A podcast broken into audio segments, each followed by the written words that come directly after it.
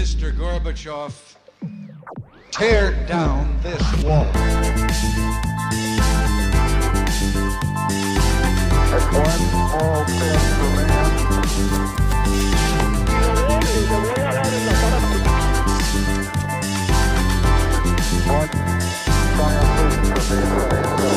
Hola, buenos días a todos y bienvenidos a un nuevo programa de Acá Parchando. Hoy la verdad que vamos a hablar de un tema muy muy bacano, que son los videojuegos. Desde chiquito le decían a uno que dejara de perder el tiempo jugando FIFA, que eso no servía para nada, que eso lo único que hacía era estupidizarlo a uno, pero después vimos que dedicarnos a nuestras carreras fue un error y que jugar FIFA tal vez era la solución a nuestros problemas. Y aquí venimos con alguien que pues nos va a hablar de todo este tema que es el señor Rota. ¿Qué dice Rota, hermano? ¿Cómo va? ¿Qué pasa, Rafita? Pues nada, o sea, muy feliz de estar acá. De verdad que muchas gracias por la invitación. Eh, y completamente de acuerdo con lo que estaba diciendo. O sea, realmente sí, cuando yo tenía 12 años, alguien me hubiera dicho que me podía dedicar a jugar FIFA. Creo que le hubiera tirado de verdad que todas mis energías a poder hacer eso. Em, y pues vivimos en un mundo muy loco donde Muy loco. hoy en día los nuevos ídolos, pues son esos nerds que antes mirábamos como por, en- por debajo del hombro. Sí, esa, esa, eso era lo, de lo que le dije que, pues, ayer que planeamos el podcast, le dije que quería empezar por ahí. Porque, digamos que si uno, hay una vaina que se llama el Zeitgeist, que es el espíritu de nuestros tiempos, y, ahí, y entonces uno ve qué está pasando en el mundo dependiendo de quiénes son las personas influyentes. Y hace, digamos, no sé, lo que en 2008 fue Justin Bieber, lo que después, pues, obviamente todavía, pero Taylor Swift. Pero hay hoy en día celebridades que se dedican a jugar videojuegos. Y digamos, es el Ibai, pues es como el principal exponente. Ahorita usted dirá muchísimos más. Pero pues todo el, el tema de la Kings League, el tema de Twitch. Pero digamos, los niños que antes eran gamers, eran lo- como los niños raros del colegio, como los niños con los que nadie quería parcharse. Ajá.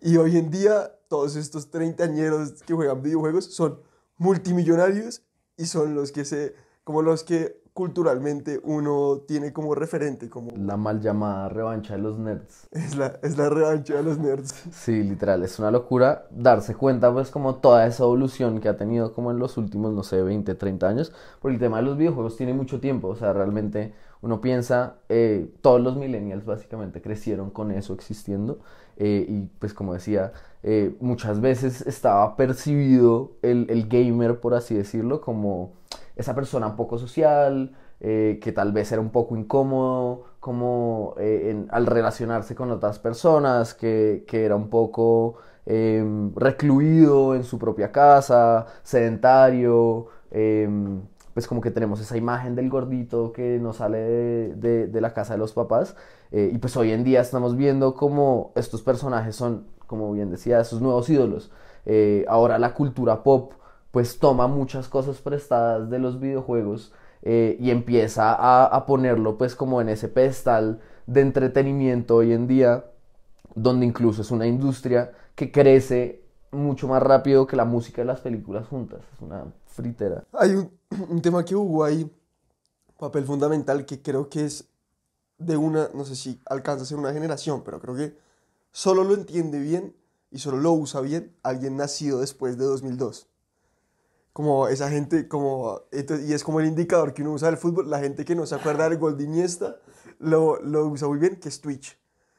Twitch es, digamos, para, es difícil de entender, pero es como si este podcast fuera en vivo y usted puede ver mi pantalla. Creo que es como la, la manera de, Sí, de es, explicarlo. es básicamente para los que no conozcan Twitch, que yo creo que ya en el 2023 no serán muchas personas que por lo menos no hayan oído de, de- de la plataforma, es una herramienta que permite hacer transmisiones en vivo, eh, donde ya la comunicación no es como eh, omnicanal, donde solo hay alguien que está pues como transmitiendo y unos que están recibiendo, sino también hay un montón de interacción. Entonces, básicamente el, tema de Twitch, pues aunque existe hace muchos años, con la, con la pandemia tiene un auge muy grande. Eh, si uno se pone a pensar en la pandemia, hay un montón de, de, mm, de restricciones, pues de movilidad, eh, de los planes que uno puede hacer, pues realmente como que estamos muy secluidos como en nuestras casas.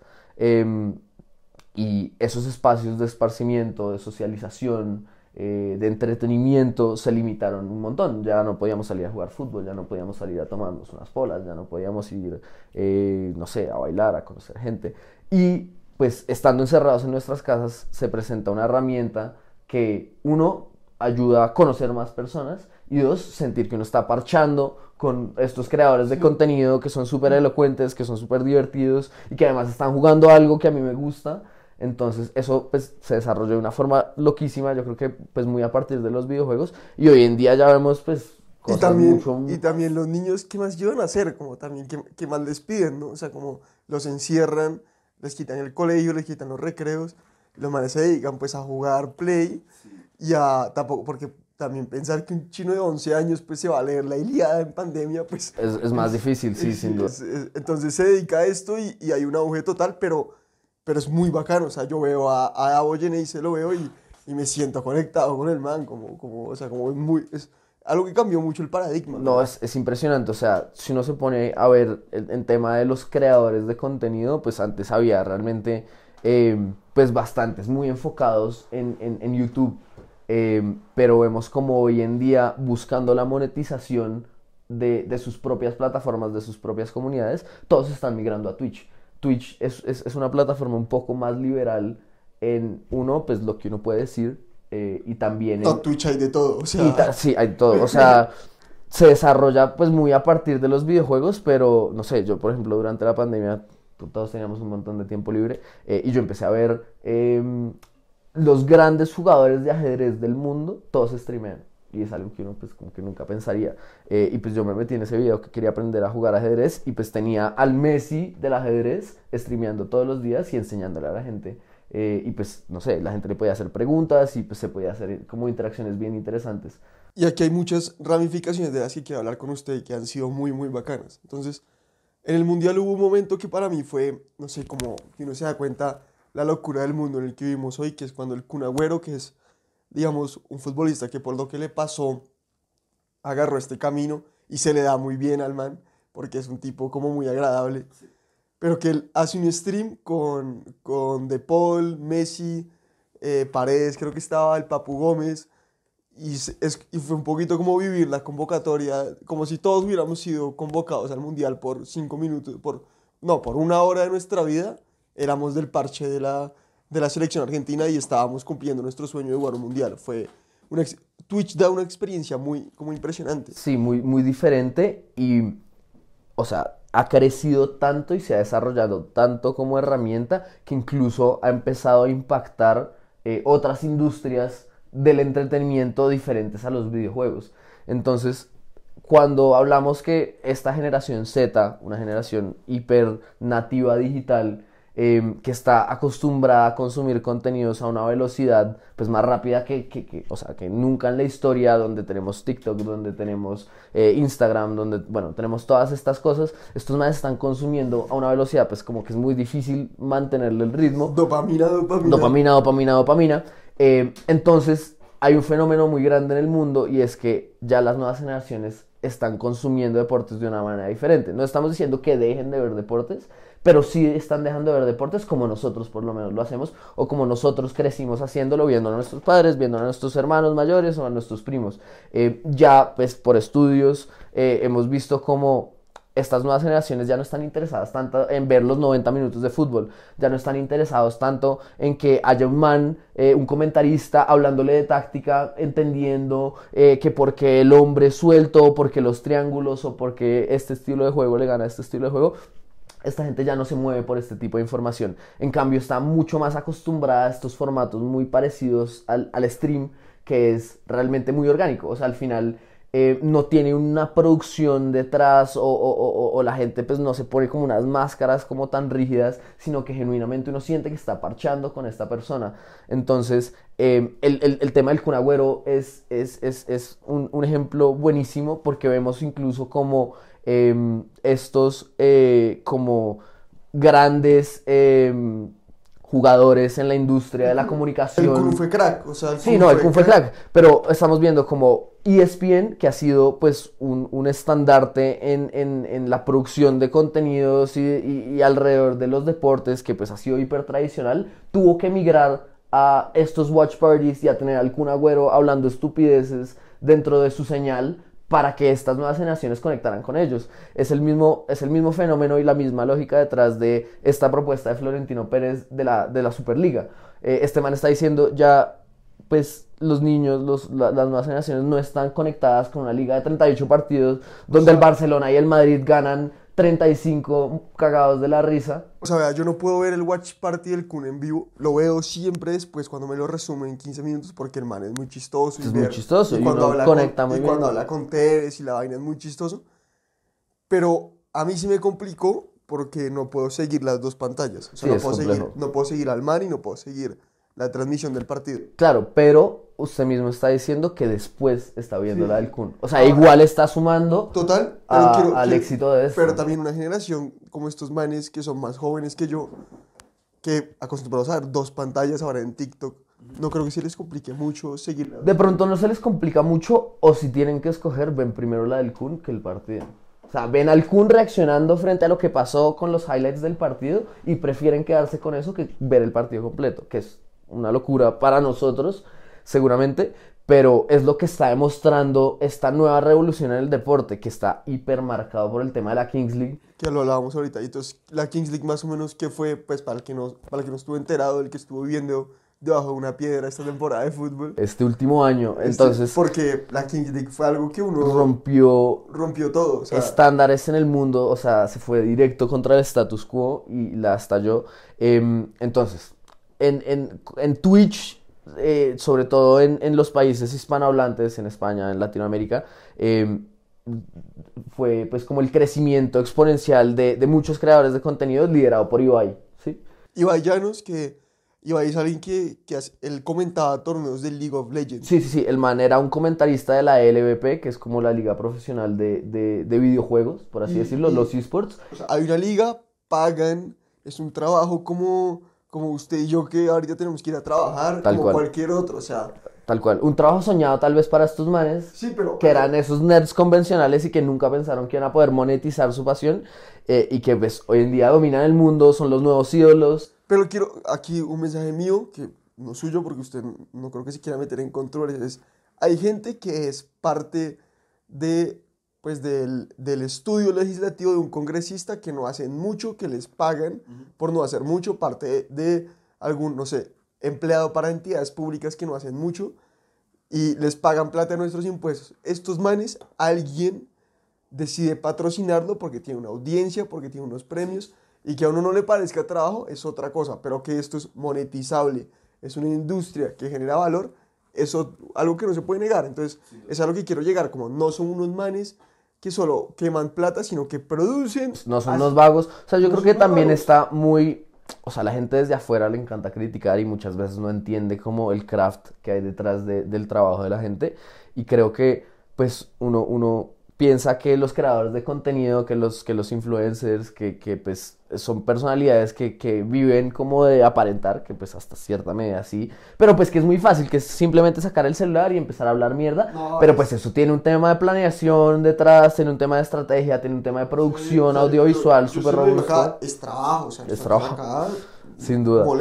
Pero entonces se desarrolla, bueno, eh, estos creadores de contenido gigantescos eh, empiezan a tener mucho poder, como, como Ibai, y eh, mucha audiencia. mucha audiencia que pues los lleva a tener poder, porque cuando usted tiene gente que lo sigue, pues ya vale plata poder entregar mensajes a esa gente Pero que lo sigue. quiero ponerlo aquí en números. Son como 400 mil personas, o no sé si estoy mal, las que cuando DJ Mario streamea se conectan. Cada, cada vez que se Cada conecta. vez que él se conecta. Exacto, y una vaina es la gente que está conectada en vivo, pero es que ese man coge, termina su en vivo y corta, corta por pedazos y sube unos pedacitos a, a TikTok, sube unos pedacitos a YouTube, algunos a Instagram. Igual, por la misma producción de un solo stream, está optimizando de la mejor forma el alcance que tiene eh, y pues las conversiones de interacciones que tiene en sus redes. Pero Entonces, realmente... Junior, Junior contra Boyacá Chico no lo ven 400 mil personas. No, no Es lo lo- ven. no lo- lo ven. También es, es, es la magia de, de Twitch de, de ser una plataforma abierta. Un poco hablábamos ahora fuera de cámara que nosotros, pues, sin ser hardcore fans de Twitch, igual vemos algunas veces eh, y, y tener la oportunidad de ver esa, esa calidad de contenidos con esta calidad de talentos gratis es, un- es- es una locura. Y es uno de esos componentes que hace que la Kings League haya sido un caso rotundo de éxito, donde entonces se empiezan a unir muchos creadores de contenido hispanohablantes que dominan el mercado, em, pues como en Latinoamérica y en España, eh, y los manes se dan cuenta que no necesitan un intermediario. Bien Piqué. Él no es santo devoción en Colombia en estos momentos, pero, Pero- bien Piqué. O sea, sí, de acuerdo. O sea, acá, acá, acá, acá mucha gente es Team Shakira por nacionalidad, por estas cosas, pero por lo menos uno tiene que reconocer que un empresario inteligente es, o sea, Piqué realmente es, es un man que pues ha sacado sus proyectos adelante, eh, en- entendió esta revolución de los videojuegos, del stream, entonces no solo crea la Kings League, sino Piqué también es socio de Ibai en un equipo que se llama eh, G2, G3, si, no estoy mal, eh, de, de esports en España, eh, que todavía no es de los mejores competitivamente, pero como tienen el nombre de Ibai detrás, pues ya desde el punto de vista de, de la creación de contenido y de las audiencias que tiene, es hiper relevante. Entonces, eh, pues el man la está haciendo muy bien. Hoy en día es el presidente de la Kings League, eh, que en su primera edición Llenó el Camp Nou. llenó el Camp Nou, o sea, los manes, en su primera edición, con 10 equipos de creadores de contenido, con jugadores de un nivel semiprofesional buenos, pero pues que el, el- el- foco no estaba en la calidad Ahora- del fútbol, Ahora, se toman... Un segundo. Cuando apareció Ronaldinho, apareció un dios. O sea, Apareció Ronaldinho el fin de semana pasada, estuvo Andrea Pirlo también jugando en la Kings League, eh, eh, el Kun Agüero también ha jugado en la Kings League, entonces seguramente será algo que pues, se empezará a desarrollar y estoy 100% seguro que en cinco años estaremos viendo gente que está tomando la decisión entre meterse al fútbol profesional o meterse a la Kings League, donde en la Kings League si no es un talento ridículo que pueda romper el fútbol convencional, eh, seguramente preferiría la Kings League porque tiene más audiencia, porque tiene más exposición y pues no tiene que vivir la vida tan rígida de un futbolista Pero profesional. ahora, ahora lo que yo quiero aquí dejar es que, bueno, el fútbol es un negocio y el gran negocio del fútbol son los derechos televisivos. Y si la Kings League a uno le puede gustar o no gustar, o, y es, y, o quedarse en el paradigma de que, pues, de que es, porque es otro fútbol también, ¿no? se toman libertades con las reglas como tal, pero en el son de volverlo más dinámico. Y los manes nunca prometieron fútbol, los manes prometen es un producto entretenido que conecta mejor con estas nuevas audiencias que necesitan esa descarga de dopamina todo el tiempo. Entonces por eso los manes tienen tarjetas que cambian el partido a la mitad y que, no sé, entonces ahora juegan cuatro jugadores y no siete. O ahora hay un penal Del presidente. del presidente que está sentado por allá. Y, y son cosas que pues le dan dinamismo, que, que, que hacen que sea entretenido y, y, pues que está demostrando que funciona. También el tema de tener a los presidentes de los equipos, que todos son creadores de contenido, streameando durante el partido, teniendo reacciones en vivos. Es- que usted- brutal. Yo creo que mucha gente pagaría por ver cuando el clásico se juega, ver el presidente de Barcelona y el presidente de Real Madrid, las interacciones que tienes. Sí, sí, o tener una cámara puesta encima de los entrenadores y ver genuinamente qué están diciendo. Es, es, es, es un Ya, nivel de o sea, cercanía. no hay privacidad, No pero hay privacidad. deporte. Pero eso nos encanta. Nos o sea, encanta, como sí. audiencia nos encanta el morbo el de esas cosas. el camerino El camerino. Exacto. Entonces, pues la Kings League en su primer año rompe récords. O sea, se transmite a través de Twitch casi en su totalidad, obviamente replicando en diferentes redes a partir de los creadores de contenido que son parte de los equipos. Em, pero en su primer año rompe récords de audiencia de la liga inglesa, de la liga española, de la Champions. eh, entonces, pues algo bien están haciendo. Em, y- y tienen hace- la final en, en el Camp Nou, eh, patrocinadores de primer nivel. Los más se dan cuenta que, pues, sus, o sea, no necesitan un intermediario en lo que usted decía, de que el valor del entretenimiento de los deportes es los derechos televisivos. Estos manes acá lo están haciendo directamente a través de Twitch, cobrando el 100% de los patrocinios ellos. em, y pues se están quedando con todo. Están realmente cambiando la forma, pues, de, de, de, de la estructura de los deportes como entretenimiento. O sea, yo creo que eventualmente llegaremos a que estas plataformas tendrán que ser gratis. Em, porque pues no hay como, dando un ejemplo acá en Colombia, que Winsports es un, Winsports Plus es un servicio pago adicional donde pues muy poquitas personas están dispuestas a hacerlo, porque pues Sí, total. si no tengo el, el mejor nivel de fútbol, si no tengo el mejor nivel de experiencia y me cobran un adicional, pues yo prefiero ver en señal abierta eh, cualquier otra cosa. Entonces, pues creo que esto está marcando la pauta con la Kingsley, con estos formatos abiertos, gratis, eh, pues de, de lo que será el futuro del entretenimiento y del deporte. Y aquí hay otra vaina que le quería, pues que usted me dijo ayer que quería tocar.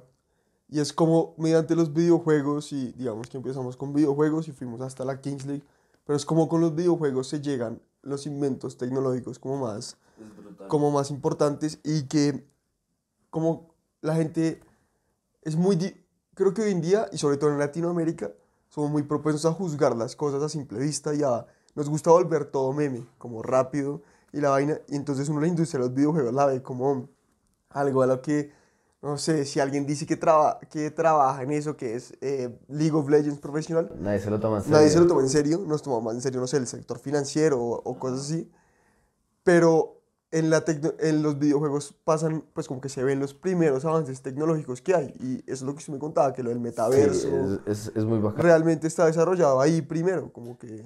Sí, creo que los videojuegos tienen un, un- un potencial muy interesante de democratizar, por así decir, la tecnología de punta que estamos viendo en el mundo. O sea, si uno se pone a pensar las últimas cosas que han pasado en los últimos años, eh, o incluso en los últimos meses, del desarrollo de la inteligencia, de la inteligencia artificial, de el- todo el tema de, de realidad virtual o de realidad aumentada, em, el tema del metaverso, son, son cosas que pues hoy en día todavía no tienen una aplicación para el ciudadano común, para el ciudadano de a pie. O sea, nosotros, pues a menos de que trabajemos en Meta, pues nuestras reuniones todavía no serán en el metaverso.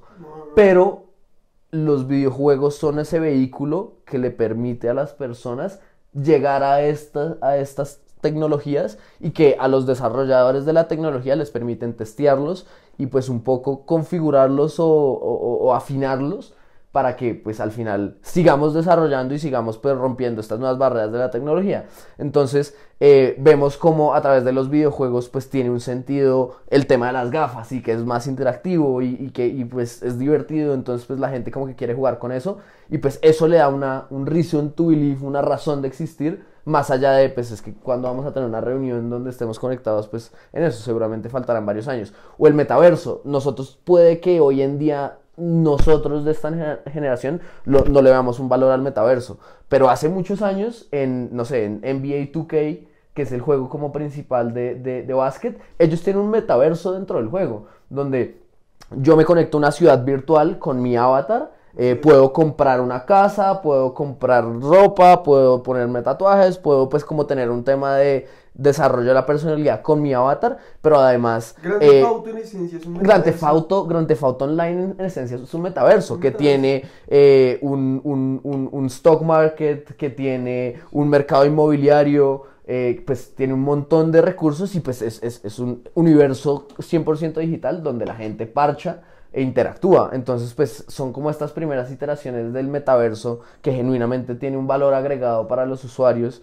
Eh, entonces, pues eso, eso lo estamos empezando a ver muchísimo eh, y, pues creo que es el gran motor detrás de el desarrollo de muchas tecnologías. También vemos como ya muchas marcas están usando los videojuegos y la interacción que dan los videojuegos para entregar sus mensajes. Entonces uno se ve, uno se mete a redes sociales, a Instagram o a Facebook y ve como hay filtros de ciertas marcas que tienen un ítem de jugabilidad. Entonces, no sé, estoy en, en- en una, metido en una página de una compañía que vende comida rápida de hamburguesas y tiene un filtro que pues me pone una corona eh, y caen hamburguesas del cielo y yo tengo que moverme así como para coger las hamburguesas. Eso genera interacción, genera que yo comparta eh, mi contenido porque me parece divertido y quiero que la gente me vea haciendo esta estupidez. Eh, Y pues le genera realmente free press eh, o, o un, un- como interacciones orgánicas y pues como eh, amplificación orgánica a las marcas. Entonces, pues nos estamos dando cuenta como el tema de los videojuegos genuinamente en el mundo real con, con- con las marcas, con, con- pues como las empresas intentando vender productos, están encontrando un valor agregado en los videojuegos para generar esas experiencias con, los usuarios. ¿Y usted realmente es como la persona que más entiende, pues que yo conozco que más entiende de, de estos temas? ¿Cómo es bien el tema de los esports? O sea, como esa, esa, o sea, digamos, cómo esa, esa vuelta, cómo se formó, cómo se volvió, cómo se volvió más o menos patrocinable, o sea, como... Bueno, eh, eh, creo que cómo, se vuelve- cómo, cómo surge, pues los videojuegos siempre han tenido un componente súper bacano y es el tema de la competencia, ¿sí? Entonces, eh, es, siempre ha sido pues como un componente muy orgánico, muy nativo del tema de los videojuegos, el, el jugar FIFA contra el amigo, o el jugar eh, Super Smash Bros. y, y matarse, o sí. jugar Call of Duty, o jugar, o sea, siempre estado muy vinculado a, ese tema. Un parche de amigos no puede ser el malo para el... No puede ser el malo para el FIFA, sin duda. O pues uno siempre quiere ser el mejor, quiere ganarle, siempre está dispuesto como a estos nuevos retos. Entonces, es el, el componente de competencia siempre ha estado ahí. Creo que, pues, a partir de eso se empiezan a desarrollar talentos, pues, como fuera de serie, que ya desde el punto de vista de entretenimiento la gente quiere ver. O sea, yo empiezo, a- a- y esto viene hace muchos años, que uno ya ve contenidos de un man jugando Call of Duty y hace unas kills tan impresionantes que pues, uno se ve conmovido por seguirlo. Como ya, como, ya Como, quiero ver este, este man man. que está haciendo. Bueno, entonces a partir de esas vainas empezamos a querer ver a los mejores competir pues, entre sí.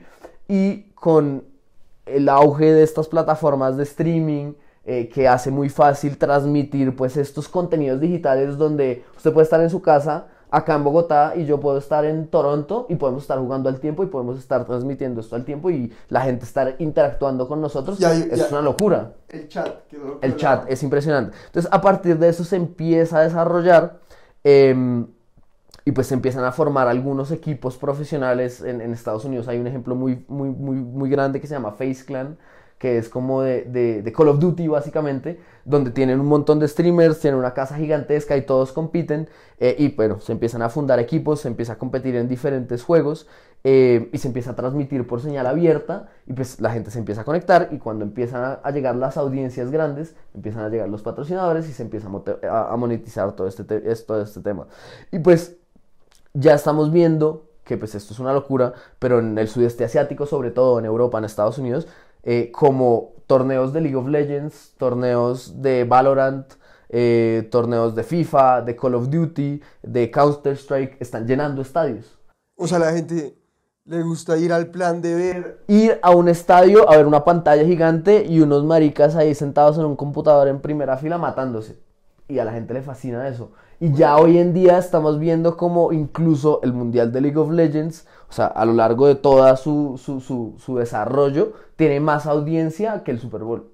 Y eso a uno no le cabe en la cabeza. O sea, o sea, el, el, o sea, de, ok. todo, o sea, todo el torneo de League of Legends, todos los contenidos que se desprenden a partir de eso, del Mundial de League of Eso Legends, tiene más es audiencia que el, que el Super Bowl. stream después se convierte en, en, video de YouTube. Sí, y en reacciones, y en, Sí. o sea, porque empieza una bola de nieve de... Impresionante. Impresionante. Entonces, pues eso empieza a, a- a realmente monetizar y darle fuerza a esta industria a tal nivel que este año, por primera vez, están incluyendo los esports en los Olímpicos. O sea, es- ya le están dando el título oficial a los esports de deporte. El polo nunca fue deporte olímpico. Fue deporte olímpico una o dos veces. Un árbol sentado, un árbol en, en la, creo que en la cancha 2 o cancha 1 de Palermo, simboliza la victoria de Argentina en 1911 en los Olímpicos.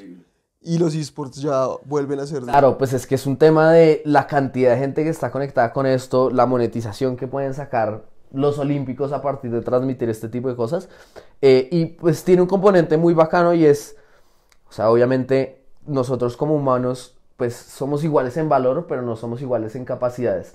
Pero tal vez el plano donde nuestras capacidades o, o- o- o- donde podamos ser más como en igual de condiciones pueden ser los videojuegos, donde un niño de 8 años puede ganarle a un hombre de 30 que sea mucho más grande, mucho más fuerte, mucho más rápido mentalmente, igual le puede ganar. O una niña le puede ganar a, a- a, pues, todos los niños que quiera jugando FIFA, como que realmente es un, un- un campo de batalla muy, Muy igual. Muy igual. Entonces, eso creo que también le da un, un, un, un sense pues, de, de, de, de, de llamativo, de entretenimiento al tema de los esports. Por ejemplo, otra cosa que es súper bacana es, durante la pandemia la Fórmula 1 tuvo que parar, ¿sí? Y como la Fórmula 1 no, no, no estaba funcionando, se inventaron una liga de estos simuladores de carreras eh, de Fórmula 1, donde hacían pues las mismas carreras en, los, en las mismas ciudades, pero todo de manera digital. Em, y pues algunos de, los algunos de los corredores participaban y pues había otra gente que solo era gamer. Cuando uno ve una carrera de Fórmula 1, entre el primero y el último, cuando uno ve como los tiempos por vuelta, hay un, hay un espectro gigantesco entre el mejor y el peor. Por la diferencia de cada... Por la diferencia del carro, porque también es un deporte donde uno puede entrar simplemente pagando y no solo a punta de talento. Entonces, pues realmente uno no está seguro si está viendo los 20 mejores corredores del mundo. No, pues puede que haya algunos y haya otros que estén pagando por estar ahí. En esta liga de esports de la Fórmula 1, todos los carros eran iguales.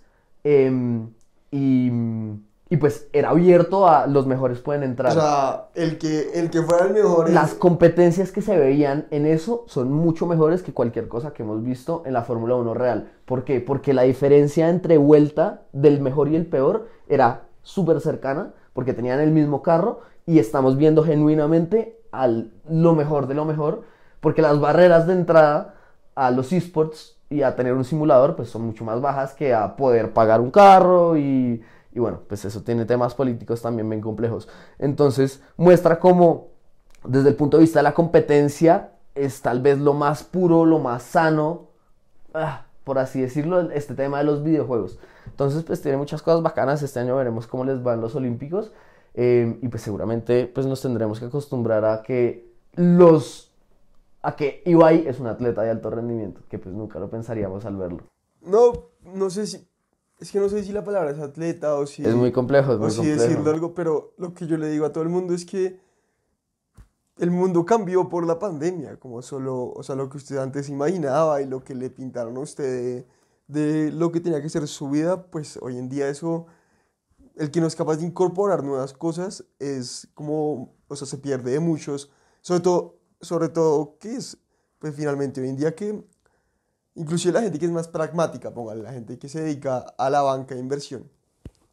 Si alguien de banca de inversión entiende bien, o alguien que le gusta el mercado de capitales, entiende bien el, potencial que hay en algo como la Kings League y logra monetizar una posibilidad de inversión en, en esto, es, pues pues, lo un negociazo. O el futbolista que no llegó a primera división y se va por la Kings League es una alternativa muy viable, muy respetable, que va a ser un trabajo normal, como que, y que hoy en día así lo tenemos que ver, ¿sí me entiende? Como el que juega League of Legends profesional. Y estén, tenemos que estar preparados para en el próximo año o en los próximos años ver una Kings League colombiana.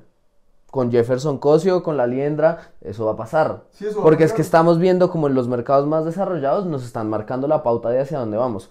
Em, Y- otro es- tema de, también del stream, de la fuerza que tienen estos, estos, estas personalidades, se ve, sobre todo desde la pandemia, en la cantidad de, de, de peleas de boxeo que estamos viendo de influenciadores. Que Ah, pues sí. antes a quién le iba a interesar eso. La de, la de, creo que están casados, pero Andrew Tate contra Logan Paul. que es como Claro, lo que va a o, o Logan Paul contra Floyd Mayweather, creo que es una de las peleas, si no es la pelea con mayor audiencia de la historia, que es, pues, ridículo pensar que un, una persona que no es profesional, que ha entrenado, no sé, por dos años, eh, que es de otro peso completamente diferente a un campeón mundial que, pues, también hoy en día tiene más de 50 años, pues es como, ¿quién hubiera pensado que esa hubiera sido la pelea que más ha movido esto? Pero, pues, los Pues- números, la audiencia, estos canales pues están demostrando que, que pues hay que darle su espacio.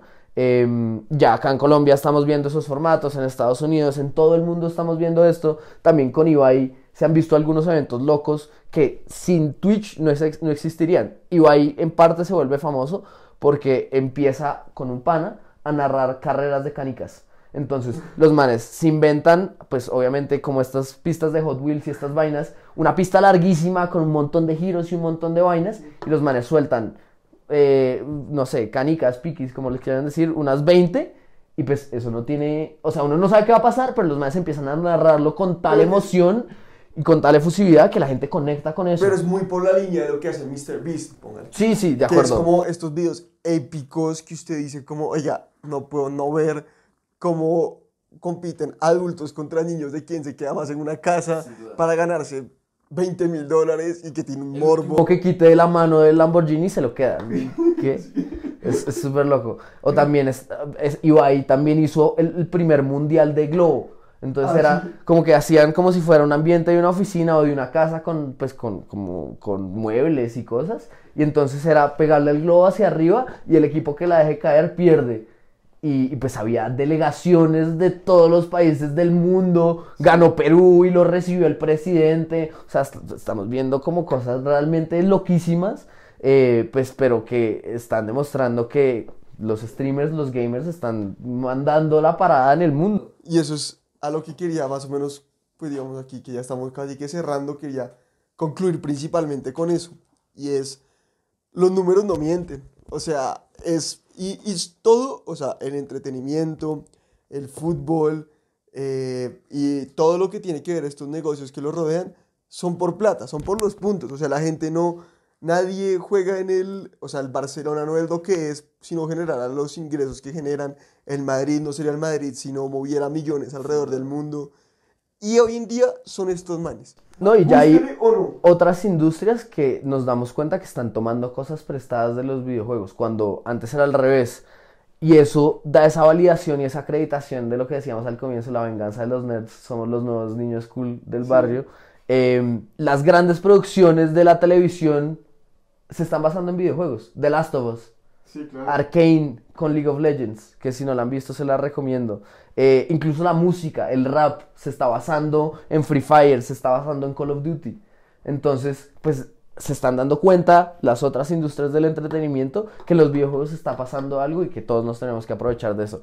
Les dejo ahí el, el- el último como ahí em, dato y es durante la pandemia pues los videojuegos se volvió como esta oportunidad de esparcimiento, de diversión, de socialización, pues como más fuerte que había en el mundo, obviamente digital, porque no podíamos salir de nuestras casas, y como industria que cuando uno habla de videojuegos no es solo el acto de jugar videojuegos, sino todos los contenidos que se desprenden a partir de, o sea, la industria de los videojuegos movía más plata en el 2020 y en el 2021 que la música y las películas juntas.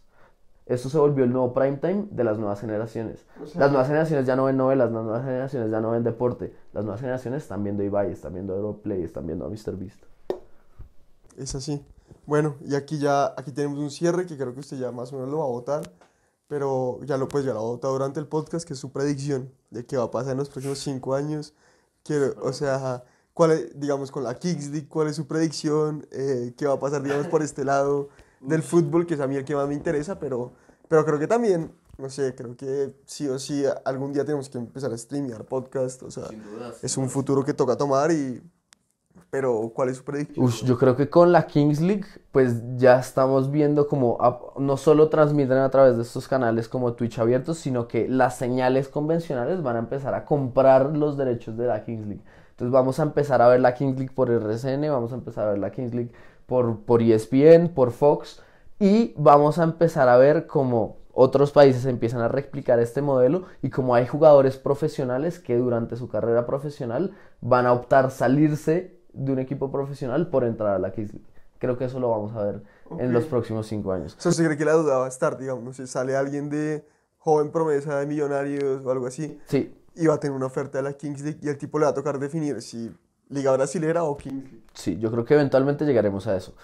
Y el punto de vista de los videojuegos, del desarrollo de estas tecnologías, yo creo que en, en cinco años estaremos viendo cosas similares a los que vemos en Black Mirror, donde em, tendremos consolas o, o hardware, pues como que, que sea hiper inmersivo, entonces vamos a ver la llegada de los metaversos, donde pues casi que vamos a ver Ready Player One hasta cierta medida.